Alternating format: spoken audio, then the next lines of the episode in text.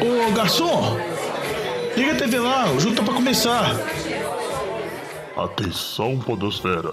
Vai começar NFL de Boteco.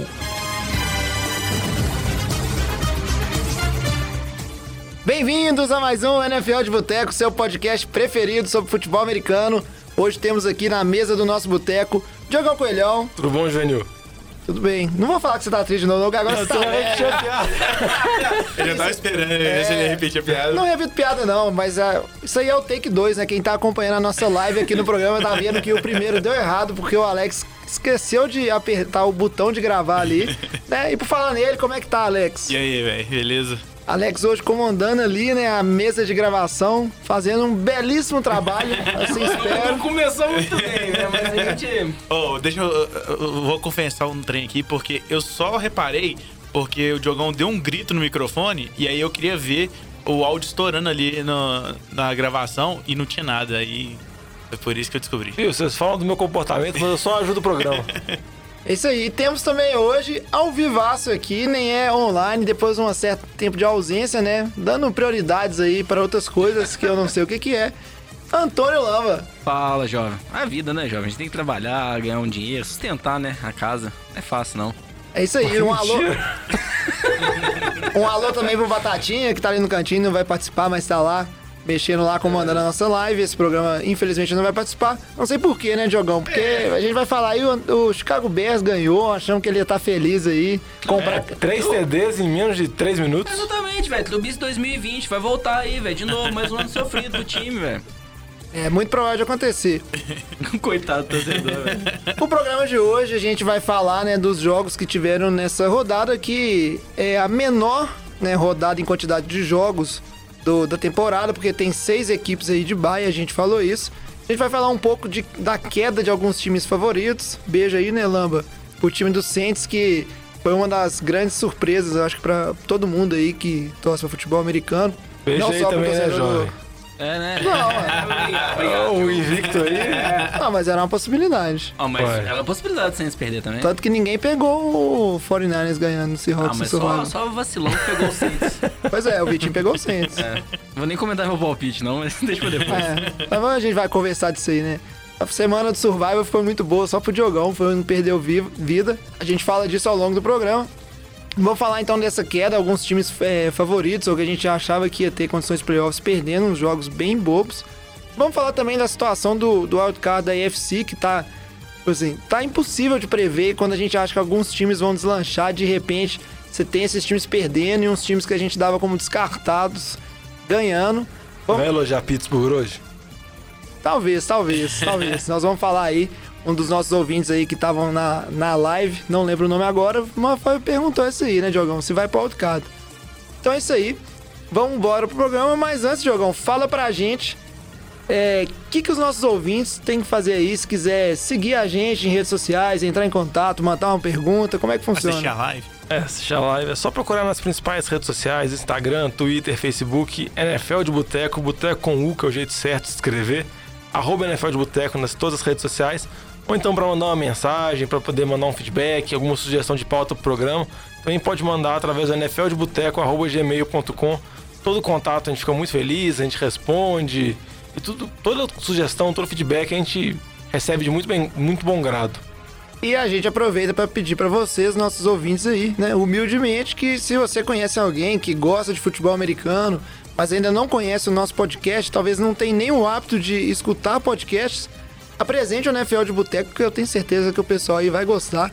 Acho que ajuda bastante assim a acompanhar não só as notícias, alguns papos de bastidores, né? A gente tenta sempre trazer boas análises para vocês, mas também se divertir um pouco, porque também tem muita bobagem aqui, né? Muita asneira no programa, principalmente o dia que o Lamba tá, tô esperando. Eu tô quieto aqui, não tô falando nada. Quem, quem quer apostar comigo que o Lamba vai falar mal do Lamar Jackson? Ó, Lamba- Lamba- Lamba- Ô, ô, jovem, você dá spoiler, né? Só porque eu falei isso, que eu não, não. Jackson. Eu não, Não, sei alguma atrocidade e incoerência o Lama vai fazer, porque senão o Lama não vem à toa. Mas então vamos seguir com o programa, porque tem muita coisa pra gente falar ainda.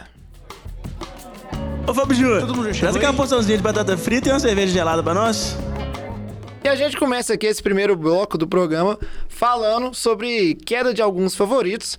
E aí o primeiro que a gente guardou aqui, principalmente que a gente sabia que o Lamba estaria no programa, foi New Orleans Saints, que foi derrotado 26 a 9 dentro de casa lá no Superdome pro time do Atlanta Falcons, que inclusive era uma das equipes aí que estava apenas com uma vitóriazinha na temporada.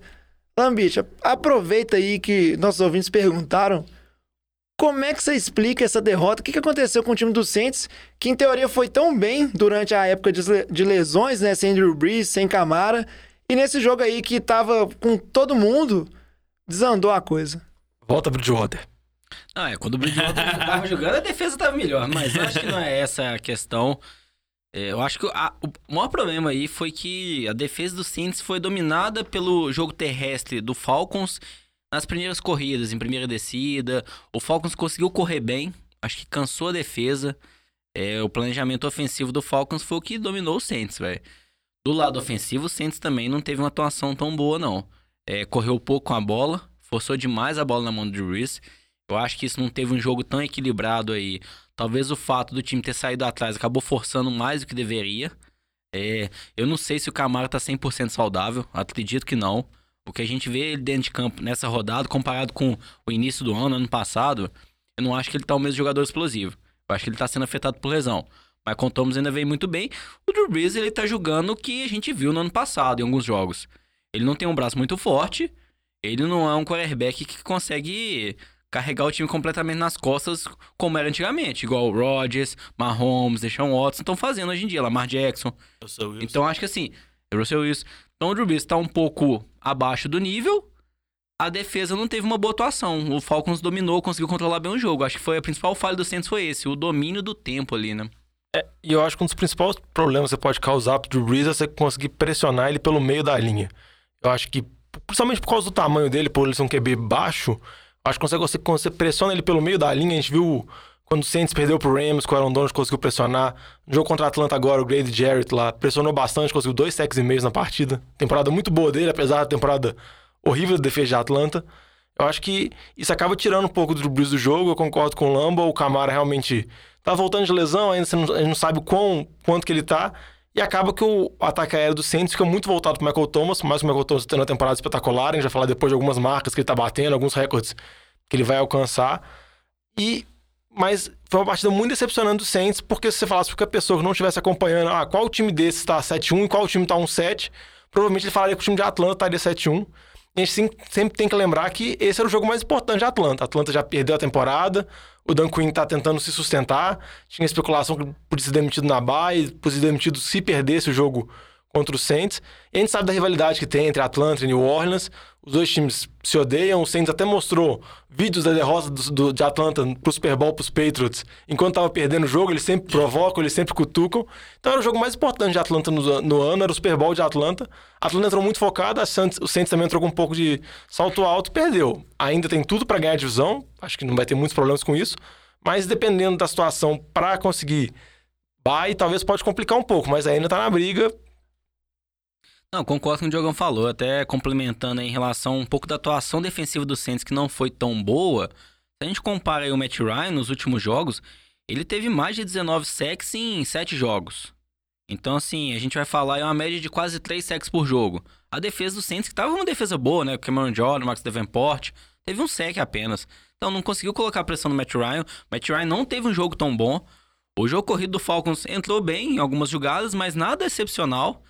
Então acho que foi isso. Foi um jogo meio morno, que o ataque do Saints não acordou, a defesa não acordou. Assim, considerando isso, eu acho que o que o Diogão falou, acho que é bem, encaixa bem. Entrou de salto alto. Achou que o jogo tava ganho, era o grande favorito e tomou na cara. Acho que é bom, pelo menos nesse momento, acontecer isso, porque o time ainda tá ali da divisão, tá bem nos, pra classificação dos playoffs, é acordar aí, pensar no futuro aí, porque não dá pra jogar mais assim não, cara. É, vale lembrar também que a defesa de Atlanta finalmente apareceu, né? Em algum.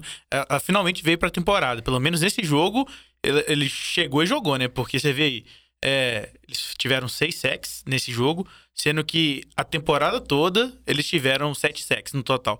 Ou seja, quase duplicaram o número de sacks aí em apenas um jogo. É, e uma das questões, eu não vou lembrar o nome agora, mas uma coisa que teve diferente nesse jogo é que quem tava chamando as jogadas pelo lado defensivo não era mais o, o Dan Quinn, né? Foi o coordenador de defesa, mas o nome dele me escapuliu aqui agora, que até uma característica, normalmente o Dan Quinn ele acaba sempre cedendo o play calling do jogo para seja ofensivo, seja defensivo para seus coordenadores ao longo da temporada. Mas uma característica aí que ele não vem bem, né, como head coach. É porque nessa temporada, porque a defesa foi muito mal, ele chamou a responsabilidade pra ele nessa temporada. Ele era o coordenador de defesa, que ele foi coordenador de defesa daquela defesa histórica do Seattle, Legion of Boom, participou de toda aquela formação de defesa com o Pete Carroll. Só que a defesa foi muito mal, teve essas mudanças na bye, e realmente a defesa jogou muito bem contra o New Orleans. Acho que é só um, vamos dizer assim, um sopro de esperança para Atlanta final da temporada. Só para falar algumas marcas do Michael Thomas. Michael Thomas foi o jogador mais rápido a chegar a 400 recepções na história da NFL. Ele tá, vamos dizer assim, se você projetar o resto da, da te- temporada dele, ele vai bater o recorde do Marvin Harrison, 143, 143 recepções em uma temporada, que foi de 2002.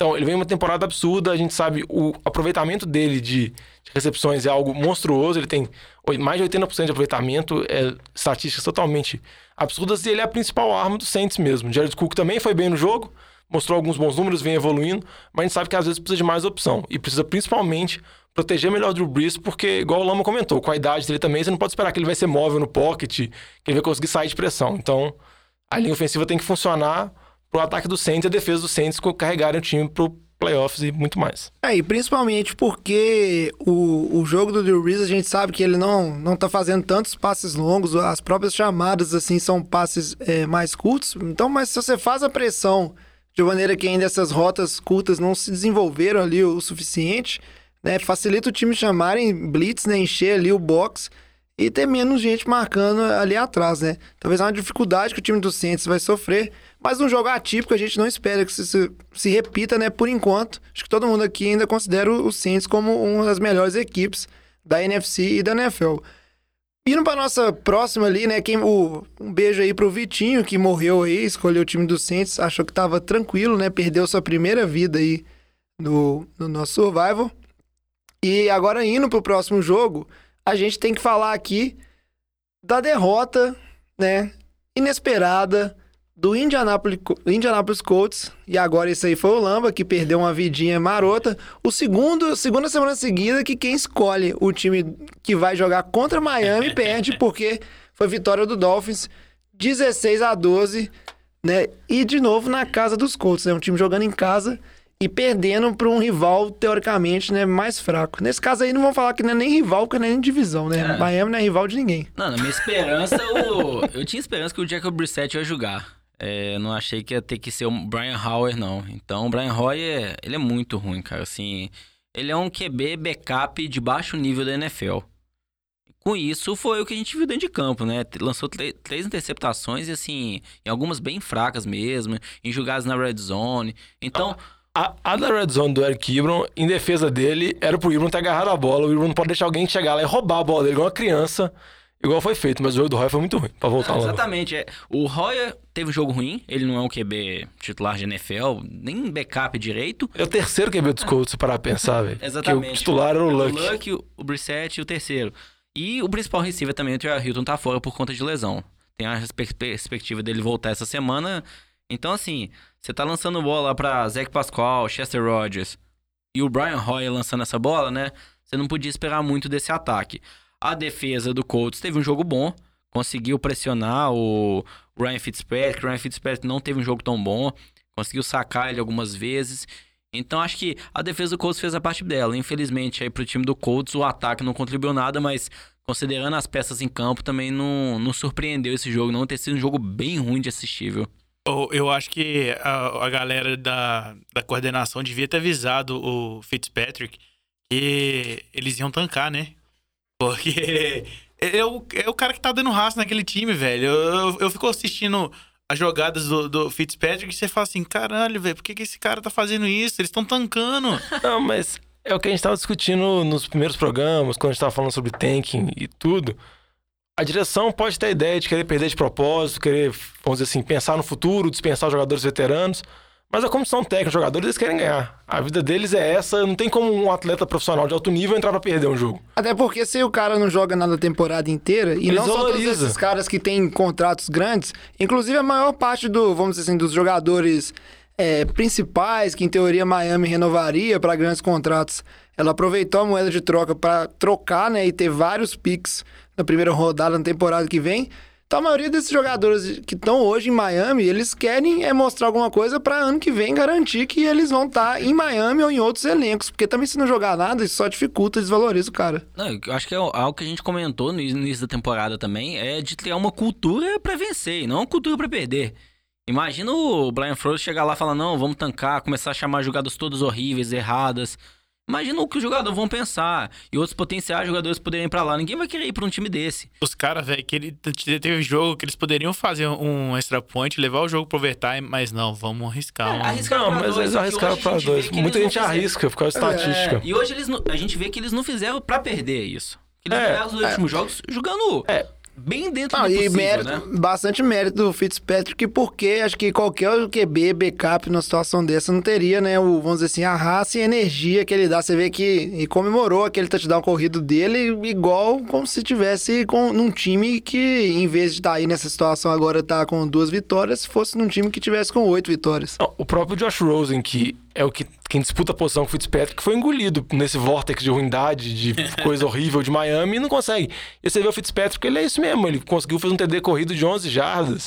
O cara tem 37 anos, 38 anos, entendeu? Tá se esforçando. E o time de Miami, você vê que ele melhora jogo após jogo. Ele vem evoluindo. Nas primeiras partidas foi realmente horrível. O elenco é muito fraco, é abaixo da NFL. Mas eu acho que dá uma esperança ao torcedor. Dá, dá, vamos dizer assim, eles visualizam o Brian Flores como um bom treinador, como que ele tem um potencial para extrair dos jogadores. E óbvio que Miami vai ter trocentos piques de draft ano que vem, vai ter muito dinheiro para contratar, e etc. E parte do pressuposto que isso vai melhorar o time. gente- e tancar não existe. O que você pode é o time, enquanto organização, decidir que ele entrou em processo de reconstrução e aí ele vai, ele vai passar por uma li- fase mais fraca. É, e se livrar de jogadores e tentar acumular picks e, e tentar melhorar a situação de salary cap contratual dele, em vez de tentar fazer movimentações para ganhar já nessa temporada. O que, que às vezes é inteligente. Você vê muitos, muitos times, por exemplo, o time do Bengals, que a gente não, não vai falar do. Né, tão assim do, do jogo deles aqui, mas um ponto do Bengals em relação a isso de tancar, o Bengals segurou vários jogadores como o AJ Green, Carlos outro- Dunlap. Carlos Dunlap, que o Bengals não vai formar um elenco pra vencer. Principalmente que você vê os outros times aí no, dentro da divisão dele, são times fortes e um Ravens em, ascensão aí meteórica, um time do Browns que tem tudo pra eventualmente ser bom. Então você acaba segurando uns jogadores que você só tá matando aquele resto de carreira dele em vez de estar usando como uma moeda pra tentar melhorar seu time pra daqui a alguns anos. Não, concordo totalmente com o que você falou. Acho que não tem nem complementar. É, o AJ Dream é um cara que deveria ter sido trocado na linha do que o Miami tá fazendo. Eu acho que só em relação a Miami, eu acho que é na linha do que o Diogão comentou. Acho que é muito mérito do Brian Flores. O que ele tá conseguindo fazer com esse time, tocou todas as peças. Se a gente pensar o Tâncio, que foi pra Houston, o Minka Fitzpatrick, que tá jogando muito bem, que foi pro Steelers. Então ele perdeu aí dois principais jogadores, a gente pode falar do Jogadores jovens. Que são- aí você pode questionar, mas a decisão não é dele, é da diretoria. A diretoria que tomou a decisão. Então, e o time jogando da forma como tá indo, né, conseguindo competir, acho que ele tá de parabéns aí, porque ele- pelo trabalho que ele tá fazendo. É, e com essa derrota aí do time do Colts, que a gente bem achava que levaria a divisão mesmo na ausência aí, né, depois da aposentadoria do Andrew Luck. E aí, segunda derrota seguida, nessa questão também de estar aí, né, sem o Jacob Brissett, que apesar de ser o, era o QB backup ainda assim, ele é muito melhor, né, que o, o Brian Hoyer. O Hilton também, o receiver 1, tá fora. O Hilton tá fora. Quem tá aproveitando esse momento, assim, de baixa dos Colts, que não consegue sair aí, né, do, da quantidade de cinco vitórias, se eu não me engano, que é o que o time tem, é o time do Titans, que surpreendeu, talvez o resultado mais surpreendente mesmo desse que a gente vai falar, que venceu, né, jogando em casa, claro, mas venceu por 35 a 32 o time do Kansas City Chiefs, que inclusive é, parecia que o, vamos dizer assim, o grande fato interessante desse jogo seria a volta do Patrick Mahomes depois de um tempo lesionado, e ele voltou, ele jogou muito bem, fez lances assim impressionantes, como um passe que ele deu pulando ali Marromou. pro pro Hardman. Hardman, que foi um TD, né? Impressionante que normalmente os lances bonitos deles ainda resultam em, em ponto, né? Mas ainda assim, o time do Titans foi aguerrido demais. É, Derrick Henry, o corredor, tendo um jogo monstro. E ganhou. Uma vitória interessante porque jogou o Titans aí de volta, assim, no, em se cogitar, talvez um wildcard, que é o que a gente vai falar no próximo bloco. Não, voltou a, a clássica, vamos dizer assim, classificação do Titans, né? Titans tá 50%, como sempre. Passa ano após ano, Titans fica, vamos dizer assim, nesse, nessa mesma situação. O que chama atenção é que Kansas City, Mahomes voltou, voltou muito bem. Óbvio que ele não estava 100% ainda, a gente sentiu um pouco da mobilidade dele no pocket, mas a parte dele foi brilhante, não tem como exigir mais dele. O que os pontos questionamentos são os mesmos que a gente vinha tendo antes. A defesa contra o jogo terrestre foi completamente dominada, ela tinha dado algumas expectativas, esperanças, principalmente pela, pela vitória contra o Minnesota na semana anterior, que conseguiu parar o Dalvin Cook, conseguiu jogar bem, mas foi dominado pelo Derrick Henry. E também o outro questionamento que fica com relação a Kansas City é com relação ao ataque terrestre, porque o Legião McCoy nem foi relacionado para esse jogo, com muitos problemas de fumble. O Damian Williams foi o titular, mas também teve fumble. E fica com, vamos dizer assim, com esses pontos de interrogação, tanto com relação à defesa quanto ao jogo terrestre, quanto ao ataque terrestre. A gente sabe da capacidade do Mahomes, da capacidade do Tarek Hill, do Travis Kelsey, mas acaba muitas vezes complicando a situação do Mahomes carregar tudo sozinho. Em relação a isso, acho que o jogo corrido do Chiefs, eu acho que vai ser isso a temporada inteira. O centro do ataque, a gente sabe, é o Mahomes, vai passar pelo jogo aéreo. O jogo corrido ali, o que Demian Williams fez, lógico, sofreu um fama, teve um jogo muito bom. Eu acho que vai ser bem mais ou menos. O destaque é esse mesmo que você comentou, Diogão, a defesa. É, o ataque do Chiefs fez a parte dele, né? O time aí conseguiu mais de 30 pontos. A defesa aí tomar 35 pontos, né? Todo o drive do Tennessee, os caras conseguiram fazer touchdown, conseguiu pontuar, velho. Então acho que esse que foi o problema, não conseguiram parar de forma alguma o Derrick Henry, né? E teve aquela situação, teve que o Kansas City tava indo bater um field goal para abrir oito pontos de diferença.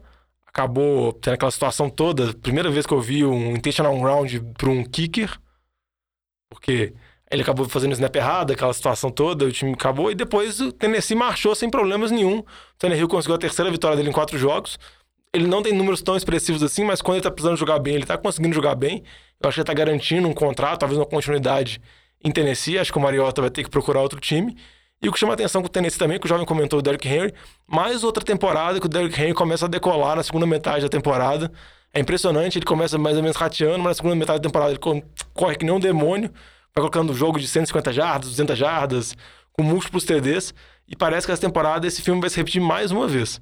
Resta saber se o Tennessee vai conseguir disputar com o Houston, ou então mesmo disputar por uma vaga de wildcard, embora sejam os times menos, assim, que a gente tenha prazer de ver, assim, e a gente sabe que se chegar nos playoffs, pode conseguir no máximo uma vitória, assim, surpreendente, mas também não vai fazer muito barulho. É, em relação até isso, o time do Titans vai jogar duas vezes ainda com o time de Houston. Tem um jogo contra o Colts também, um jogo contra o Jaguars. Então tem muita briga dentro da divisão. Depende, vamos dizer, apenas deles mesmo. Eu acho que, considerando o Ryan Tannehill como QB titular, não sei se esse, esse time vai conseguir ir pros playoffs, não. Eu aposto muito mais ali no time de Houston ganhando essa divisão. Ah, tá melhor que com o Mariota. Com, é, com certeza. É, é, o que o Diogão falou. Ele é regular, ele é mediano. Ele não entrega o jogo. Ele tá, tipo o Alex Smith, vamos pegar assim. É, mas não força turnover, não, né? ele não força. E eu acho que o principal é quando você precisa dele. Ah, não, faz um drive pra você conseguir a virada. Faz um drive pra você conseguir fazer um TD antes do final do primeiro tempo. Nesses momentos decisivos, assim, óbvio que ele não vai carregar o ataque, ele não vai ser o Mahomes. Mas ele vai acertar um passe ali de 20 jardas, um passe de 25 jardas, acertar uma bola precisa. Ele ainda é móvel, ele consegue correr ainda, conseguir algumas jardas com as pernas. Acho que é bem interessante. É. Enquanto problemas aí, né, pra, pro, pro Mariota, que provavelmente ano que vem tá desempregado aí, procurando um, um trabalhinho em algum time que aceitar. E também pro time de Kansas City, né, porque tava nessa, vamos dizer assim, agora acumulou só a quarta derrota na temporada se eu não Quarta me engano. derrota. Quarta derrota, então era, acho que tá bem aquém da campanha que a gente esperava pro time do Chiefs até agora.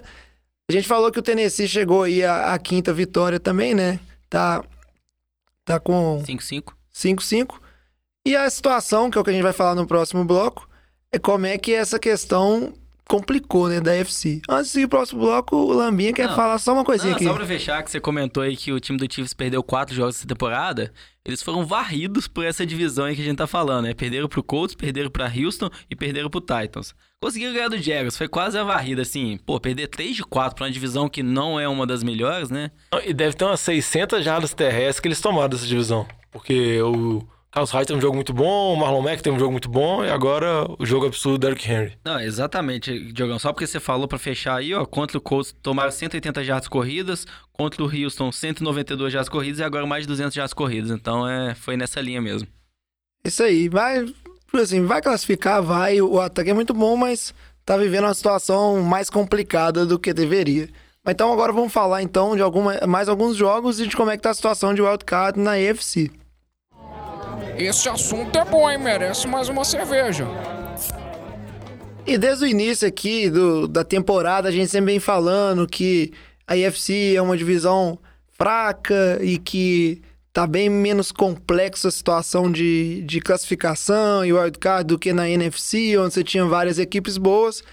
Mas a verdade é que a IFC, talvez para baixo, né, em vez de ser para cima, ela tá nivelando e a gente tem vários times disputando e times que a gente falou ali. O Diogão falou de Steelers, eu falei de Raiders mais na zoeira, mas o Raiders hoje tem chances junto com o time do Chargers. Vamos falar aí dessa situação. Hoje, a classificação né, atual que a gente tem é o time de Buffalo, que também perdeu nessa rodada, vamos falar, mas foi para 6-3, ainda é o melhor classificado. O segundo é Pittsburgh, com 5-4, que tem o desempate com relação a Oakland. Exato, que seria o desempate. Mas todos aí, vamos dizer assim, do quinto, né? O primeiro wildcard que é o Buffalo, até o décimo primeiro, que é o time dos Chargers hoje, que tem só quatro vitórias, então você vê que a diferença não é muito grande, né? É um bolo de gente aí muito próximo, com um, dois jogos de diferença.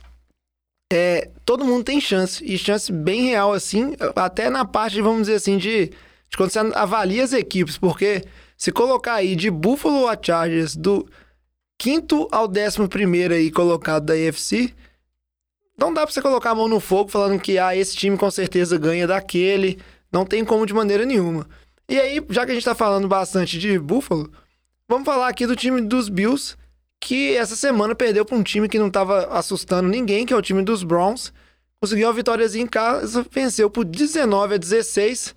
E é uma derrota que mostra fraquezas, né, do time de Buffalo. Quero saber a opinião de vocês, porque fazendo a campanha boa que fazia com a sua defesa e conseguindo vitórias, você não pode perder para um time do Browns que praticamente todo mundo que está enfrentando, né, todos os bons times pelo menos, estão conseguindo ganhar.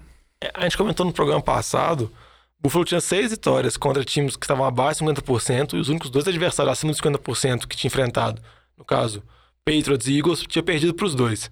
O que chama a atenção de Buffalo é que a defesa não é tão mais dominante igual já foi no início da temporada.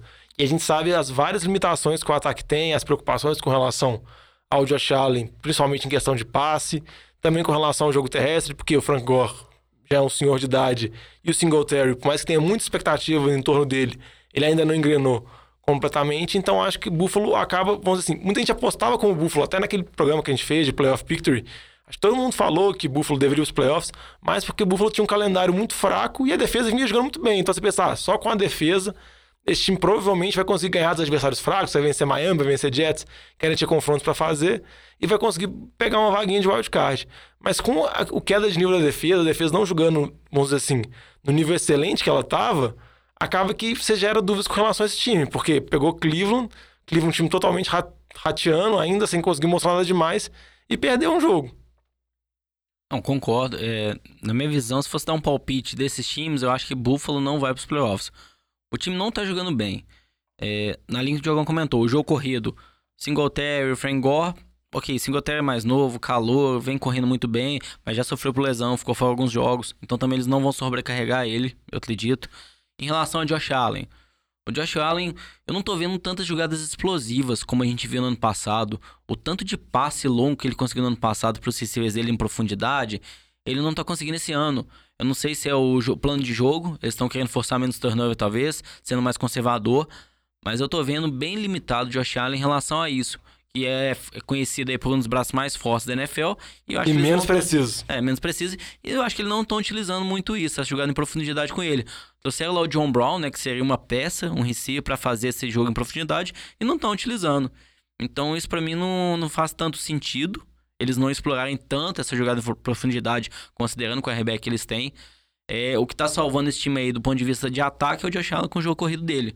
Consegue correr bem com a bola mas a, a opção geral dele é mais o passe, né? São poucas jogadas com jogo corrido. E o ataque depende dele.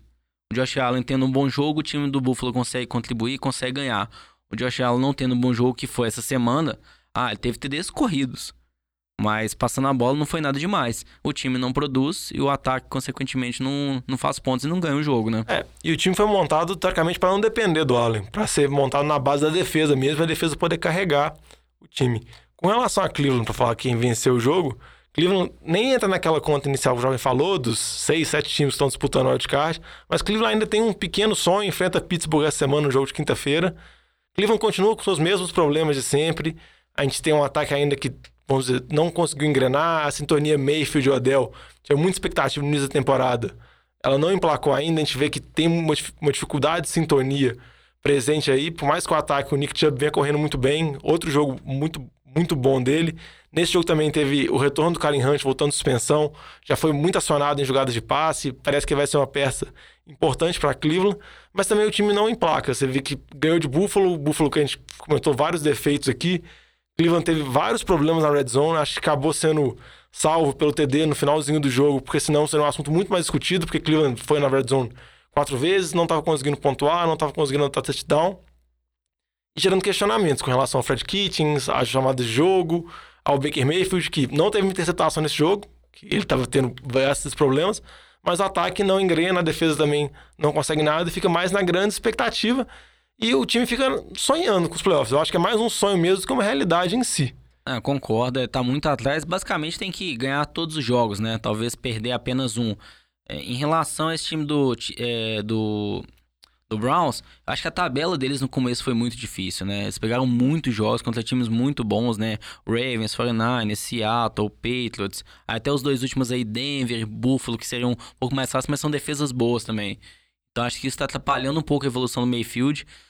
As próximas rodadas aí, tem dois jogos contra Pittsburgh nas próximas três semanas. Então bem a decisivos. defesa tá jogando muito bem, mas são decisivos, é possível. Os jogos contra Bengals, que é um time fácil, eles vão ter mais dois. Então, tem alguns jogos bem fáceis, mas tem jogos totalmente decisíveis aí contra o time de Pittsburgh nas três semanas aí, enfrentando duas vezes. E por falar em Pittsburgh Steelers, a gente tem que falar dessa equipe aqui que o Diogão tá defendendo com unhas e dentes, porque foi o palpite dele. Quem diria que o time dos Steelers, depois de um começo de temporada tão ruim e de perder o seu QB titular, né, o Big Ben, com uma lesão que tá fora aí da temporada inteira, venceu, vem de acho que três, de, três vitórias, se eu não me engano, em sequência, venceu por 17 a 12 o time do Rams, jogando lá no, no Heinz Field, né, a casa dos Steelers.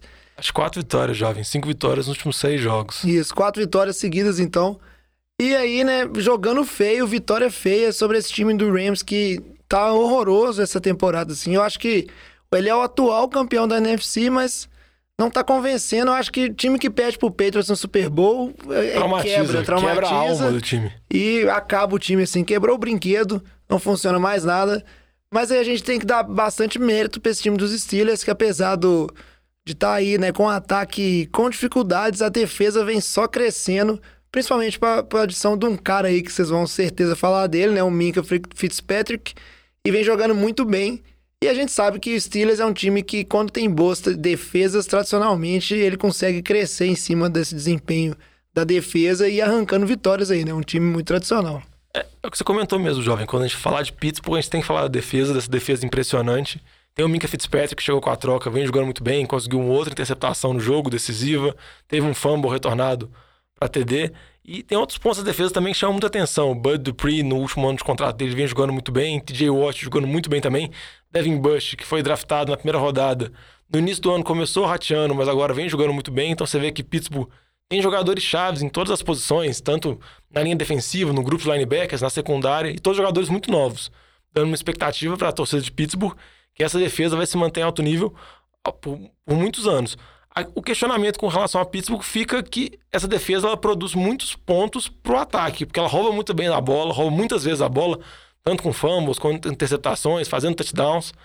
E o ataque não consegue engrenar. Eu acho que vai ter o retorno do James Conner agora, no jogo de quinta-feira, mas eles vão tentar esconder o máximo possível o Mason Rudolph. E a gente sabe que essa é uma fórmula bem complicada, porque ele é o QB do seu time, e alguma hora ou outra ele vai precisar fazer uma jogada, ele vai precisar, vamos dizer assim, de algo a mais. E a gente não sabe o tanto que é sustentável, os números que essa defesa vai colocando, número de interceptação, de turnovers que põe jogo após jogo. Ah, mas é, é na linha que você falou. O que vai carregar esse time nos playoffs aí é um time que tá. É um contender hoje, né? A gente pode falar, é a defesa. A troca do Minka Fitzpatrick aí tá se mostrando ter sido extremamente vantajosa para os dois times, né? Tanto para Miami que conseguiu um pick de primeira rodada no ano que vem, mas assim um pick do final da primeira rodada, dependendo, né? Pelo menos na- hipóteses da metade da primeira rodada. Porque se você pensar no cenário inicial, o time que tinha. Tava 0-3 É, exatamente. quando realizou a troca e o Big Ben machucado. Teve um momento que o Mason Rudolph machucou, você tava com QB calor, não draftado. Não, então, em relação a isso, é a defesa tá jogando muito bem. Devin Bush, Mika Fitzpatrick, são jogadores tão novos ainda, né? Então tem muitos anos para essa defesa para brilhar, que era um dos pontos fortes desse time no passado, né? Naquela época, a defesa liderada pelo James Harrison. A dúvida é na linha que o Diogão comentou, Mason Rudolph. Ele não é. Não sei se ele é uma resposta QB de franquia pro time. Tá, tá jogando mais ou menos, né? Razoável. Eu acho que ele tá tendo alguns turnovers, precisa melhorar um pouco, mas também ele, em relação a peças no ataque, ele tem boas peças. A linha ofensiva de Pittsburgh é muito boa. É um time que corre muito bem com, com a bola. A gente viu no passado com o Le'Veon Bell. Quando o Le'Veon Bell saiu, ficou de holdout. O James Conner entrou bem. O Dylan Simmons, que tá agora, tá vindo bem também. Então é um time que prioriza mais jogo corrido, estabelece jogo corrido e força pouco a bola na mão do Mason Rudolph. Acho que essa é a forma. Pittsburgh vai seguir e conseguir levar isso pro, pro restante da temporada. É, e com relação ao Rams, pra falar, outro jogo horrível do Goff fora de casa, uma tendência nessa temporada. A gente sabe que o Rams tá tendo problemas com linha ofensiva. Nesse jogo o center saiu machucado, o tackle saiu machucado, acho que o center tá fora da temporada agora. A gente sabe o quão bem o Goff jogou quando ele tinha uma ótima linha ofensiva, tinha um jogo terrestre muito funcionando muito bem com o Todd Gurley, que ele jogou, ele teve números expressivos, mas agora sem o Todd Gurley, porque o Todd Gurley é só uma sombra do jogador que ele foi. Ele nitidamente não é o mesmo jogador devido aos problemas físicos, e a linha ofensiva com sérios problemas, o ataque do Rams não é nem vamos dizer assim, um esqueleto do ataque Rams mostrou nas duas temporadas anteriores, uma temporada muito decepcionante, tão decepcionante quanto a atuação do Rams no Super Bowl. Acho que dá pra fazer a mesma comparação. O Rams ainda tem uma expectativa de chegar nos playoffs, embora jogue na divisão de altíssimo nível, que tem São Francisco e tem Seattle, os dois times muito bem. Aí a gente tem vários outros times da NFC também que estão bem e à frente do Rams que tá só com cinco vitórias aí. Ah, Até um, acho que um ponto que eu comentava aí do Dak Prescott nas últimas semanas aí, né? Que vocês até ficavam sempre brincando comigo que ele não merece talvez 40 milhões. O Jared Goff, o time foi lá e pagou uma bagatela de um contrato, né? 134 milhões por quatro anos. Um dos maiores contratos aí da história da NFL. E o que a gente tá vendo aí essa semana, por exemplo, que você esperava que ele fosse carregar seu time nas costas, mesmo com uma defesa boa, ele teve um jogo muito ruim. E não foi apenas esse jogo, né? Foram os últimos também. Eu acho que as defesas estão conseguindo desvendar mais as chamadas do McVay, né? Chama McVay. Mas também o Goff tá, não tá correspondendo nem um pouco dentro de campo. Pro contrato que ele tem, ele tem que jogar um pouco melhor, né? É, eu concordo, a gente tem que já começar a ser um pouco crítico em relação ao desempenho dele, mas eu seria mais crítico ainda em relação ao, Sean McVay, que foi tão badalado na temporada passada por tudo que fez, né? Pel- Pela questão do esquema tático, inovador.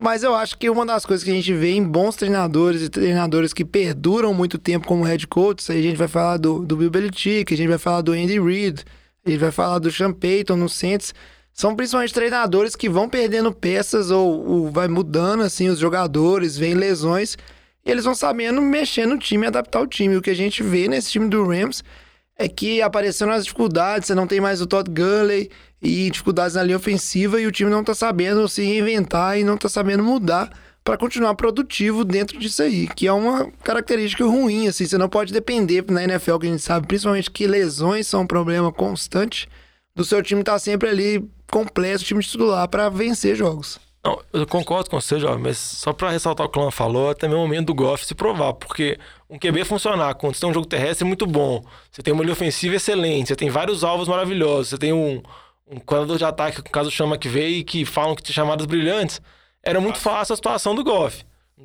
Fácil entre aspas. Agora, teoricamente, ele é o QB de franquia, ele é o QB pra carregar o Rams, ele é o cara que, como a gente comentou, pra tentar levar o time a algo a mais, ele tem que conseguir suprir essas falhas do time. A gente sabe que a linha ofensiva tem problemas, o jogo terrestre tem problemas. Brandon Cooks ficou fora desse jogo e provavelmente deve perder a temporada por concussão. Mas não tem condição. A atuação que ele teve não tem condição. O Cooper Cup sair zerado num jogo, ter zero recepções num jogo contra um time de Pittsburgh que tem uma defesa boa, mas, pô, é o Rams. É, a gente segue acompanhando aí esses dois times, os Steelers e o Rams. Eu, particularmente, quero que o Rams afunde mesmo, porque eu sou clubista. Todo time que é da Tá divisão. de perder a liderança da divisão já? Todo time que é da divisão do 49ers, eu torço contra mesmo. Se você é nosso ouvinte, não tem problema. Torça contra o 49ers, é assim que funciona pra mim. Não fica aí torcendo pra todo mundo ir bem, porque não tem vaga pra todo mundo, não. E aí, uma equipe aqui que a gente tem que falar, aí são duas no caso, né? Que foi o jogo de quinta-feira entre o Oakland Raiders e o Los Angeles Chargers. Esse time do Raiders que tanto vem agradando, pelo menos a mim, mas eu acho que ao resto dos meus colegas aqui, né? Durante a temporada, vem tendo é, desempenhos interessantes, tanto do lado da defesa quanto do lado do ataque, né? Um time que cresceu muito, inclusive o, o nome do, do John Gruden aí já até é aventado para um dos candidatos a treinador do ano, pelo que esse time vem apresentando assim de evolução, né? E ganhou do time dos Chargers 26 a 24, jogando dentro de casa. Né? Eu acho que a campanha do Raiders, agora que tem chance de playoffs, mas mesmo se não classificar como um todo, já tá sendo uma bela, vamos dizer assim, uma bela campanha final né, em Oakland, já que a gente sabe que esse time ano que vem tá indo para Las Vegas. Acho que o torcedor já se sente um pouco mais animado de acompanhar esse time jogando em Las Vegas, porque se fosse igual o ano passado, praticamente é uma franquia saindo pela porta do- dos fundos, assim, né, da própria casa, de tanto que era ruim. Não, é, o que a gente tá vendo desse time, você considerar na intertemporada, né? Que foi o Antônio Brown foi contratado para ser uma das principais peças desse ataque. Aí foi toda essa turbulência que foi mandado embora. O John Gruden conseguir reconstruir o elenco, né? Dentro de campo. O time vem jogando bem. Então, assim, a defesa também não tem muitas peças. Calouros jogando muito bem, que é sempre interessante quando você tem vários jogadores é, calouros tendo um bom desempenho, né? Porque em teoria é o, eles vão ser o centro do seu time nos próximos anos. Exatamente. Eu acho que um time que tá jogando bem pode até chegar e ir pros playoffs. Eu acho que não tem chance em playoffs ainda, porque os quatro jogos mais difíceis que eles tiveram esse ano, contra Chiefs, Vikings, Packers e Texas, eles perderam os quatro. Então, assim, os outros jogos eles ganharam, jogos que eram um po... não eram jogos necessariamente fáceis, não, com o time do Bears, o time do Colts que vem bem, o Chargers mesmo, que é um time de playoffs. Então, acho que eles não pegaram nenhuma baba ainda, não. Então, ganharam jogos difíceis. Pegam agora, Cincinnati e. Jets. É. Mas os jogos difíceis eles perderam. Então, assim, não é um time que tá no nível aí pra ir pra Super Bowl, pra ir pra final de conferência. É um time que tem chance de pegar os playoffs, mas é um time em reconstrução ainda. O John Gruden vem fazendo um trabalho muito bom na linha que você comentou, jovem. Os calores, tanto defensivo como ofensivo também, né? O Josh Jacobs, o receiver Hunter Renfro. Então, acho que ele vem fazendo um bom trabalho com peças novas, reconstruindo bem esse elenco aí pro longo Não, prazo, se viu? seguir nesse ritmo aí, como o contrato dele é de 10 anos, com certeza vem um Super Bowl aí, se a evolução for constante desse jeito.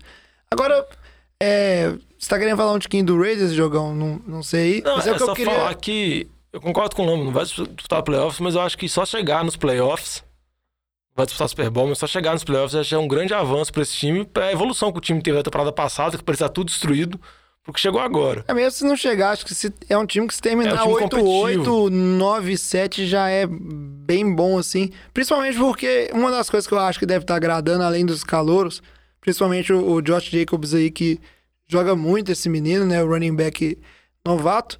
É ver que o Derek Carr também, o QB, que tem um grande contrato, ele tá tendo um bom desempenho. Isso é importante para um time.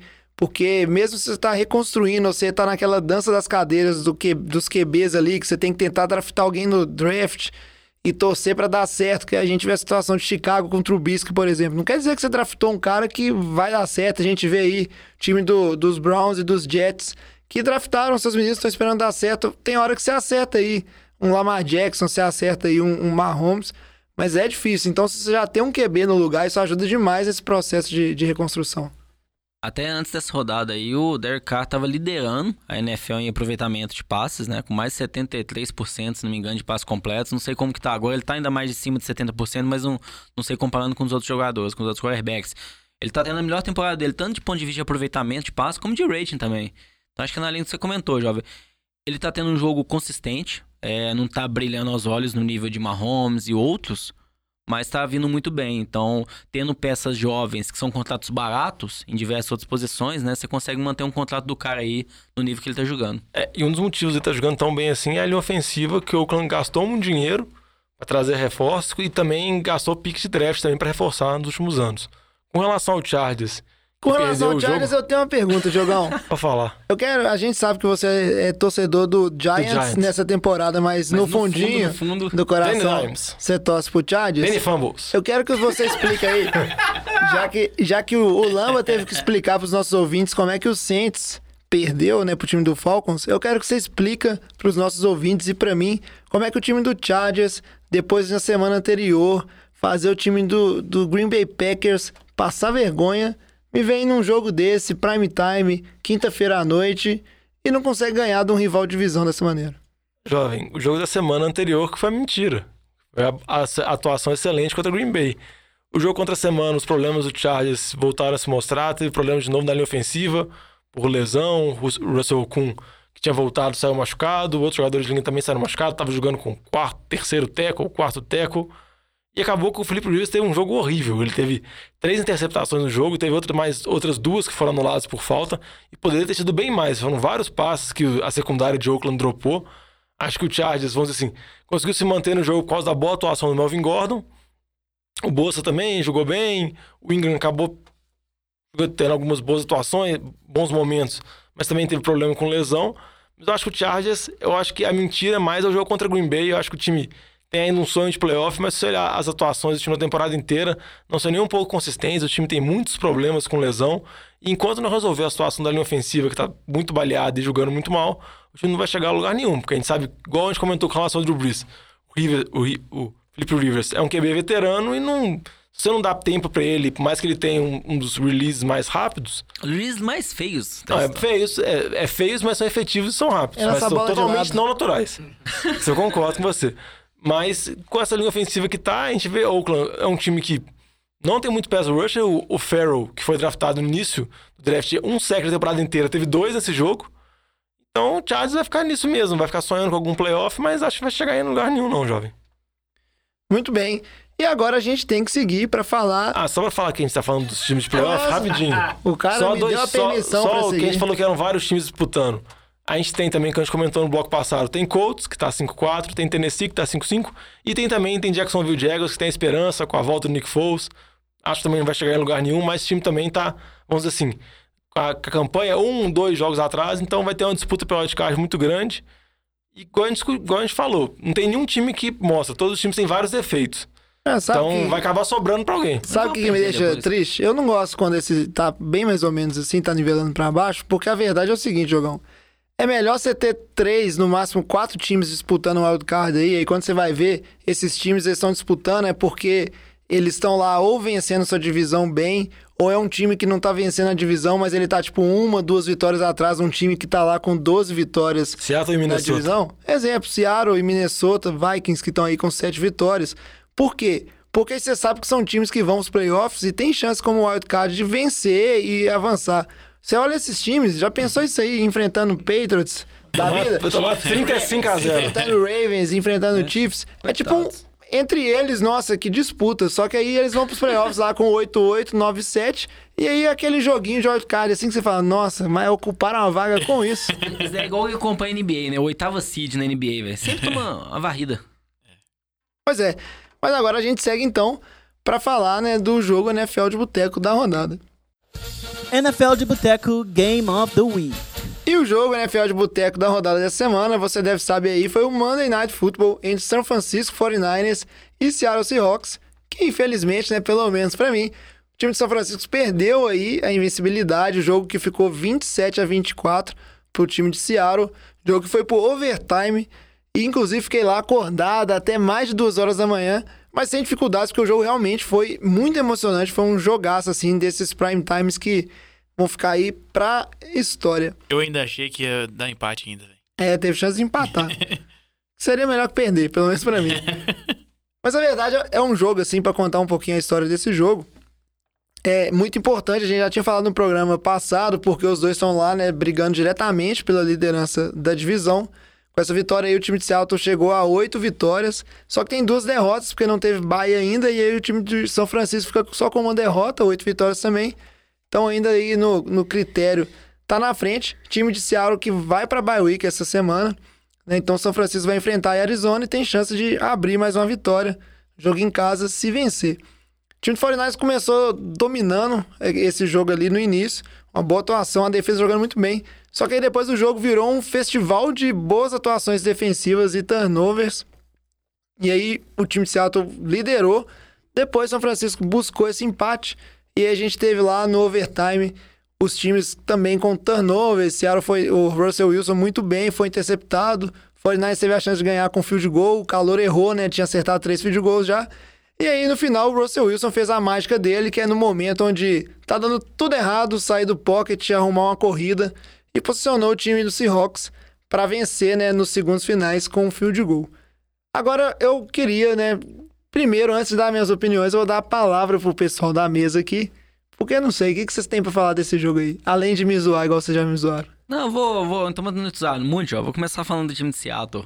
É, do time de Seattle, o Russell Wilson teve mais um bom jogo. É, não foi no nível que ele teve nas últimas semanas, mas considerando É um monstro, que ele velho. enfrentou. Ele é um monstro. A gente pode falar o 49ers aí, se não é a melhor, uma das melhores defesas É. da liga. Estatisticamente, hoje, ela, ela é a segunda, porque perde para a defesa dos Patriots. Mas a gente sabe que algumas das estatísticas da defesa dos Patriots, a gente tem que ter um pezinho atrás por conta dos adversários que foram enfrentados. Né? Então, Exatamente. Então, assim, é, é a melhor, é a segunda melhor. É uma defesa muito boa, né? O Nick Bosa lá, o calor, vem jogando muito bem.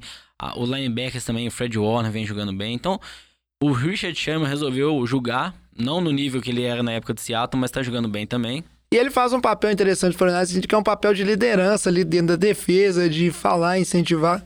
Que é- você vê a defesa do 49ers é bem aguerrida, assim. E hoje o coordenador de defesa lá, né, o Robert Salah, ele, ele era, né, um dos auxiliares de defesa do Pete Carroll em Seattle, então ele conhece o Richard, o Richard Sherman, conhece a filosofia. E esse time do 49ers com esse monte de turnover, teve um turnover bem impressionante onde o jogador, agora me fugiu o, o nome do, do safety lá, que arrancou a bola da, da mão, das mãos do Nicole Hardman. E eu nunca vi, um, tipo assim, você conseguir parar um drive com um turnover Do, desse. do Met- Metcalf. De que É Metcalf, isso, diz. do, do Metcalf, foi É, mal, converti. isso quase é entrando do na time. endzone, inclusive. Quase entrando, tanto que virou nas duas jardas por uma regra que eu até não conhecia, que como ele foi parar dentro da endzone pelo momento que ele já tava do corpo, né? Momento de inércia ali, vamos dizer assim, que ele tava, ficou na linha de duas jardas aí, né? Foi parado ali, apesar dele não ter caído no chão na linha de duas jardas. Ah, em relação ao time de Seattle, Russell Wilson teve um jogo bom, considerando a defesa que ele enfrentou. Acho que o destaque ficou de Avedon Clown. O Javedon Clown teve um jogo muito bom. A defesa de Seattle estava precisando de peças para pressionar o quarterback. É um dos piores pair da NFL.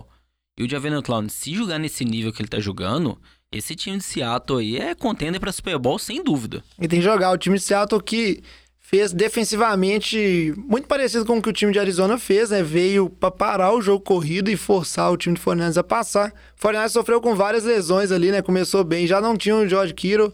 Emmanuel Sanders também saiu com a lesão aí na- nas costelas, né? E o Borne é ruim, viu, jovem? E o Bonner é ruim. O é uma Borne, eu o Borne é ruim, viu?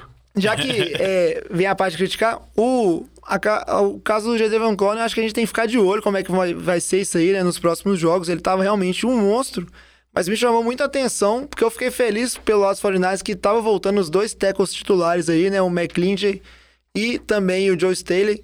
Só que eles tomaram um baile, um baile do Clowney. Aí eu não o, sei o se é aquela Clown tava coisa, me tipo assim... lembrando o J.J. Watt, Fraga, na, na época áurea dele. Tá- Tava um monstro, filho. Clown fez palhaçada com os tecos de São Francisco. Nossa. Isso aí, Diogão. Eu, eu- eu senti a piada chegando, cara. Mas Boa, assim, foi boa. Parabéns, então, hein? eu tenho aquelas minhas dúvidas se rolou aquela falta de ritmo de jogo um pouco, os dois voltando. Por mais que os dois são os titulares, assim, né?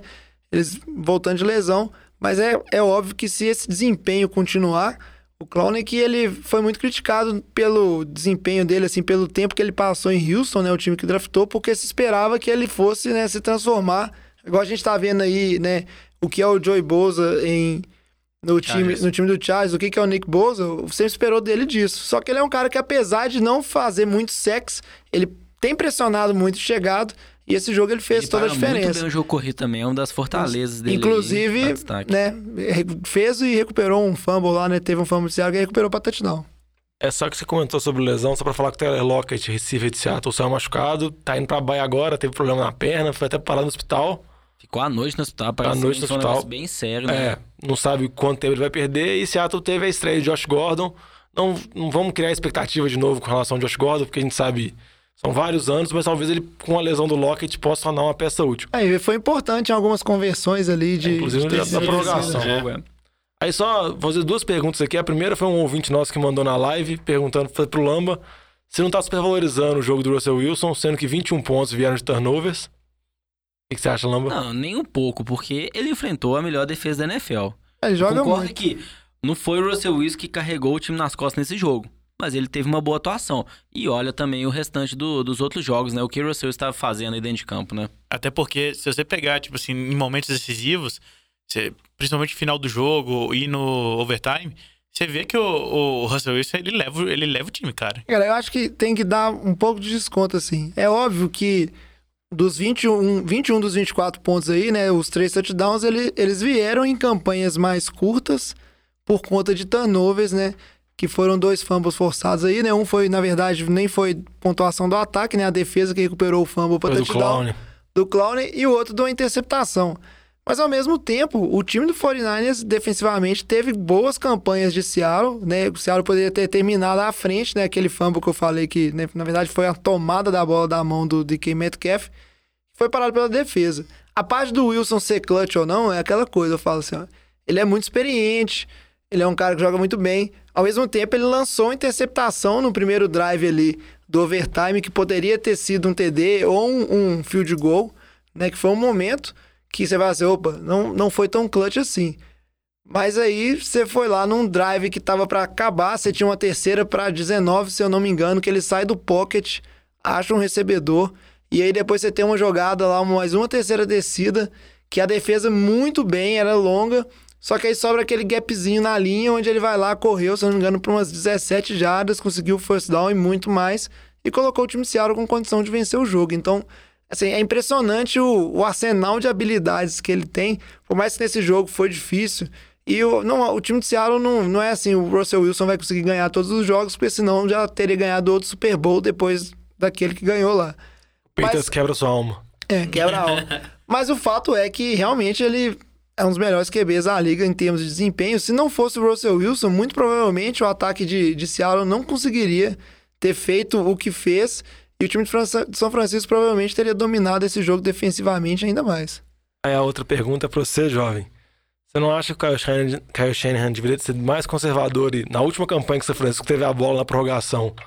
Acho que era um minuto e meio, um minuto e quarenta, tinha um tempo pra pedir. Ele tentou três passes com o Garópolo, um até foi um passe longo, que quase o Debo Samuel. Ele mais conservador, tentando umas corridinhas pra queimar o relógio e jogar pelo empate. Já que o empate manteria a distância de Seattle, manteria os dois jogos de diferença. Você acha que ele deveria ter jogado pelo empate ou você acha que ele foi certo mesmo, mesmo o Garoppolo não tendo uma partida muito boa? Ele podia- ter sido interceptado, mais que o Borne. A gente brincou que é ruim, dropou muitas bolas. O Garoppolo acertou duas vezes o linebacker de Seattle no peito. Ah, o G deu sorte também nesse jogo com algumas jogadas. Eu acho assim, foi um jogo de sorte e azar. Ao mesmo tempo, teve drives do, do 49ers que foram muito bons e os receivers droparam a- as bolas. A interceptação que ele teve no jogo, apesar de ter esses Foi o drops Borne jogando pra cima. foi o Borne ali que dropou. E eu acho que no final ele tava muito nervoso ali, sofreu pressão o jogo inteiro, então ele já tava ali meio que tentando livrar da bola mais rápido que deveria. Só que eu acho que não, Diogão. Eu acho que na verdade faltou ousadia. Foi no drive anterior que tentou field goal e errou. Porque chegou lá, três corridinhas ali, não conseguiu o first down, né? Quase conseguiu. Mas eu acho que poderia ter sido mais agressivo para andar mais em campo, facilitar mais e queimar o relógio ali. Nessa jogada já tava numa situação não só de, tipo assim, de empatar, mas que o 49 se fosse para chutar o field goal, tinha que andar o campo rápido, né? Tinha menos de dois minutos. Então tentou o- que pôde, assim. Não- acho que você não, não joga para empate nunca, não. Bem. É isso aí, chega de falar desse jogo. Quem mandou vocês colocar jogo dos 49ers aí, que eu, eu empolgo. mas a gente tem agora pro speed round pra falar do resto dos jogos dessa, dessa rodada pra não deixar nenhum de fora. Vírgula genérica. E pra começar aqui o nosso speed round, o Diogão vai falar pra gente da derrota do Dallas Cowboys, porém vitória do Minnesota Vikings, o jogo que foi lá em Dallas, jogo importantíssimo, 28 a 24 pro time do Vikings. É, o que a imprensa vai falar desse jogo, principalmente, é que finalmente o Cousins conseguiu vencer um jogo no prime time, conseguiu vencer contra um adversário bom, porque a gente sabe que o Cousins sequestra todas as narrativas. Mas a verdade o que chamou a atenção do jogo foi a, a partida excelente do Alvin Cook, carregando o time tanto em corridas quanto também em recepções. Um jogo bom do Dak Prescott, que teve bons números, porque a defesa de Minnesota conseguiu parar o Zeke. E um jogo muito parelho, que foi decidido no final. Chama atenção a ótima campanha de Minnesota, ainda correndo atrás de Green Bay para ganhar a divisão. E Dallas numa situação complicada e embolada com Filadélfia, porque provavelmente o time vai para os playoffs ser o time vai ganhar a divisão. Nenhum deles vai como wildcard. E aí eu vou contar pra vocês, já que o Batatinha não tá aqui pra defender o time dele, o Chicago Bears, que o Chicago Bears ganhou jogando em casa no Soldier Field 20 a 13 em cima do time do Detroit Lions. E você pensa, nossa, ganhou. Como assim, né? Esse time não fazia grandes coisas. E ainda ganhou com o Mitch Trubisky fazendo três touchdowns. Opa, Trubisky voltou a jogar bom. Mais ou menos porque a gente sabe que esse time do Lions tinha muitas lesões, inclusive não tinha nem seu QB titular. Matthew Stafford Acho que tinha uma lista total aí de jogadores, 16 lesionados. Mas o time do Bears fez o que tinha que fazer. Na verdade, eu acho que o torcedor do Bears, ele não sei se ele tá dividido, ele tá feliz e agoniado, porque ao mesmo tempo é uma vitória, só que por outro lado, ela talvez signifique uma extensão aí do projeto Mitch Trubisky, já que deu aquela esperançazinha. Vamos ver o que, que acontece aí. E aí eu dou a bola de novo pro Diogão para falar pra gente agora de um jogo que foi tranquilo, esperado, vitória do Baltimore Ravens, 49 a 13 em cima do Cincinnati Bengals. Fácil, né, Diogão? É, por sinal, meu palpite no Survivor, Baltimore passou o Kai Cincinnati, outra grande atuação de Baltimore, capitaneada pelo Lamar Jackson. Lamar Jackson colocando um jogo com estatísticas impressionantes, tanto dando passe quanto corridas, vamos dizer assim, solidificando na disputa com Russell Wilson, com McCaffrey para esse MVP. Marcus Peters com outra interceptação retornada para TD, justificando a troca que Baltimore fez para reforçar a secundária com o Rams, e Cincinnati se consolidando como o pior time da NFL. Teve a estreia do Ryan Finley, QB calor, time titular, mas Cincinnati tem tudo para ter a pior campanha e ter o primeiro pique do draft do ano que vem. Agora conta pra gente, Lamba, da vitória do New York Jets jogando em casa 34 a 27 em cima do time do Giants. Essa briga aí do, dos times de Nova York que a gente viu foram dois ataques jogando até bem e duas defesas jogando mal, como era esperado, né? Os dois times aí em reconstrução, não tinha muitas expectativas de playoffs para esse ano. Sendar já apenas o segundo ano dele, Daniel Jones um calor ainda. Daniel Jones um jogo muito bom, quatro touchdowns e muita interceptação, mas teve um fumble sofrido numa bola que o John Morales pegou da mão dele e saiu correndo para fazer um touchdown. O Sam Darnold, acho que parou de ver fantasmas em campos, né, depois daquele jogo contra o Patriots. Então, assim, não teve uma atuação muito boa não, considerando que é uma das piores secundárias da NFL essa daí do Giants. Mas eu acho que assim, é um pouco mais expectativa aí pro time do Jazz no restante da temporada, o Sandage dar uma acordada e evoluir um pouco mais. Segura a bola, Daniel Jones! Isso aí, o torcedor sofre. E o Alex, nosso torcedor sofrido do Giants aqui, junto com o Diogão, vai falar da vitória do Tampa Bay Buccaneers 30 a 27 em cima do Arizona Cardinals. É, esse jogo a gente viu mais do mesmo, né? O James Winston sendo o James Winston, que é fazer bom, fazendo bons passes e sofrendo turnover que é a coisa que ele tá fazendo durante a temporada toda.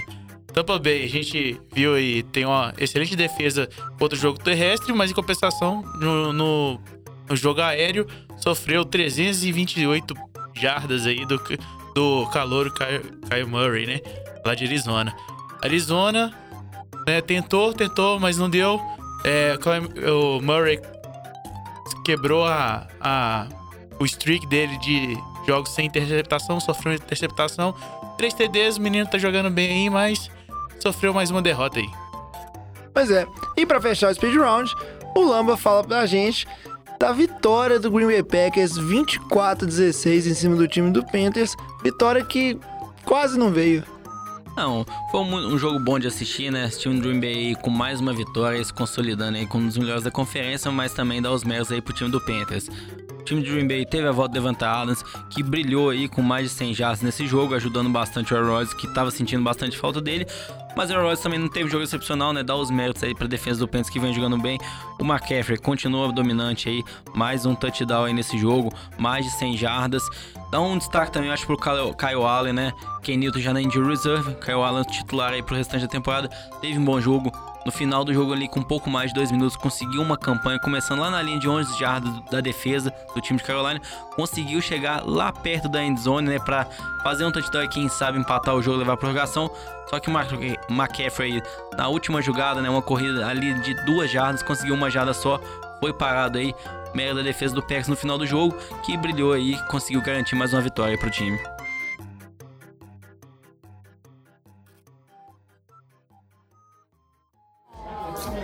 Galera, nós estamos fechando a cozinha. Vocês vão querer mais alguma coisa?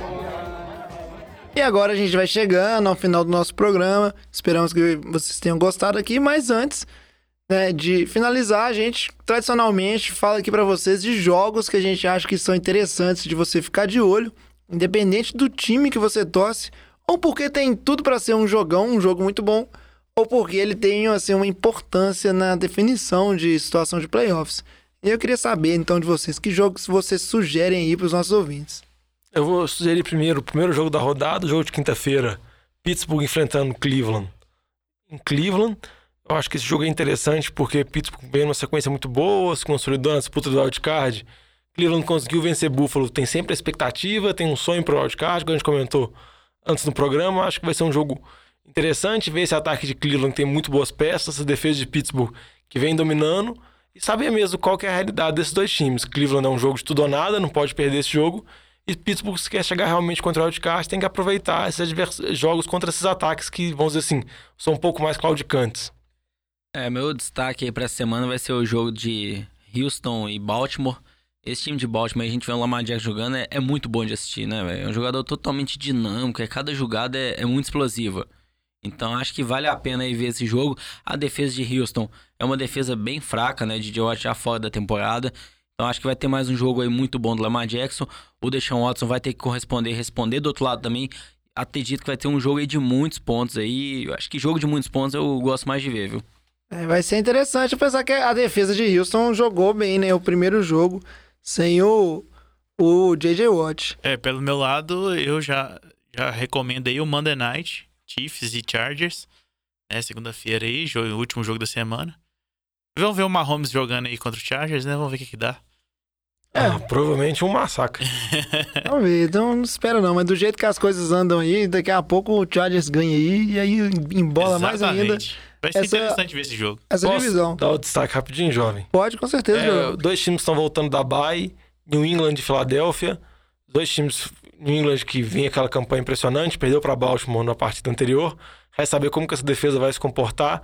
E Filadélfia também, que está na disputa com Dallas para ver quem vai ganhar a divisão. Eu acho que é um jogo interessante. Dois times que pretendem disputar pós-temporada. New England com certeza vai. Filadélfia está na corrida ainda. Acho que é um bom jogo interessante. Ver como que vai ser. Carson Wentz contra essa defesa dos Patriots. E essa defesa dos Patriots também começando agora a pegar uma sequência de adversários de verdade. Enfrenta Filadélfia, enfrenta Dallas, pega Kansas City, pega Houston. Ver também se essa defesa, o quanto, o quanto ela é boa mesmo. É isso aí. E o time do Eagles mostrar se tem capacidade, né? Se quiser ganhar a divisão pra cima de Dallas, tem que começar a vencer alguns jogos improváveis aí. Né?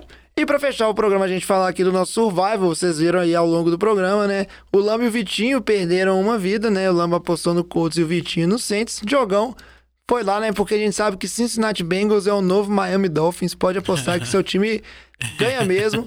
Não, e, né? E só para comentar da, da, do palpite errado dos dois, tanto New Orleans contra o Colts, eles eram favoritos por mais de 10 pontos, assim, eram, é. eram lideranças bem consideráveis, eram jogos relativamente bem tranquilos, que, como a gente discutiu mais cedo... Aí, nessa rodada, todos os times que estavam com apenas uma vitória ganharam, né? Que era inesperado, que a gente tá falando aí de, do Dolphins, do Atlanta, do Jets. O único que ganhou foi o time que tava sem vitória nenhuma e continua sem, sem vitória. Que é o time do Bengals. E ficou interessante pro Diogão, porque com essas duas derrotas aí, agora a gente tem o Lamba, né, pendurado, uma vidinha só, junto com o Diogão. Eu, acho que o Lamba devia ter perdido as duas, perdeu pro Miami, velho. É. Mas agora a regra é Bengals. vai, vai, atualizando. E o Vitinho aí, agora, ele é, também tá com duas vidas, então o trem vai apertando no finalzinho, tô reparando que tá faltando time. E falar em tá faltando time, essa semana, o Vitinho não tá aqui, o palpite nele foi no Oakland Raiders enfrenta Cincinnati Bengals. enfrenta Cincinnati Bengals, ou seja, Bengals é o novo Miami Dolphins. O Vitinho aí que já gastou bons times, aproveitando agora para tentar, né, que já que ele escolhe primeiro, arriscar num time que, né, talvez não seja tão garantido. E pega um time morto, né? Então vamos lá, Diogão, seu palpite, qual que é? O meu é Minnesota que joga em casa contra Denver. Denver com um ataque não funcionando também, vindo da bye. Brandon Allen, que é titular, acho que o Minnesota tem tudo para conseguimos uma vitória, venceu bem Dallas. Não é possível que vai tropeçar em casa contra esse time fraco de Possível Denver. sempre é. Ah, vai, ah, vai, ah, com certeza vai. E aí, pra fechar, né? Agora a gente só tem três pessoas, né? Vivas aqui no nosso Survival. Lamba, qual que vai ser seu palpite essa semana? Fiquei bem em dúvida entre dois times. Uma das opções que eu não vou escolher é o time do Bills contra o Miami. Se eu apostar contra o Miami, eu vou ficar muito revoltado. Não, cara, como Então, assim? Você que acha eu- que o Bills vai perder pra Miami? É, receio, então acho que eu não vou, não vou querer arriscar nessa, não. Então eu vou arriscar no time do Saints. Acho que Saints aí Não um acredito. Bem ruim, eu acho que consegue dar a volta por cima. Enquanto o time do Buccaneers fora de casa, mas a Champeyton vai ajeitar a casa ali. O time dá uma acordada aí e ganha essa Ó, semana. arriscou, hein? O Lamba normalmente ele, ele fica evitando de apostar no Saints, que é pra não dar errado. Igual no, no ano passado aí. Ele ele perdeu o primeiro jogo em casa. e perdeu pro Bucanias ainda. Diga-se de passagem. Então fica aí registrado os palpites. Na semana que vem eu vou trazer notícia lá de como é que tá a nossa liga do Survival lá na NFL. O Vitinho, que era o único invicto do podcast, caiu. Mas eu acho que tem mais gente invicta lá. Não tive tempo de olhar antes do podcast. A gente vai ficando por aqui. E aí, esperamos que vocês tenham gostado do programa. Se gostaram ou não gostaram, tem uma sugestão, quer entrar em contato, quer mandar pergunta, quer mandar assunto, como é que faz, Diogão? Só procurar nas redes sociais, Facebook, Instagram, Twitter, sempre arroba NFL de Boteco, Boteco com U. Ou então pode mandar uma mensagem direta pra gente para nfldeboteco.gmail.com. E sempre lembrando que a gente sempre fica muito feliz e aceita todas as sugestões que vocês mandam pra gente. É isso aí. A gente vai ficando por aqui. Traz a saideira, fecha a conta, passa a régua e até semana que vem. Valeu! Valeu! Valeu!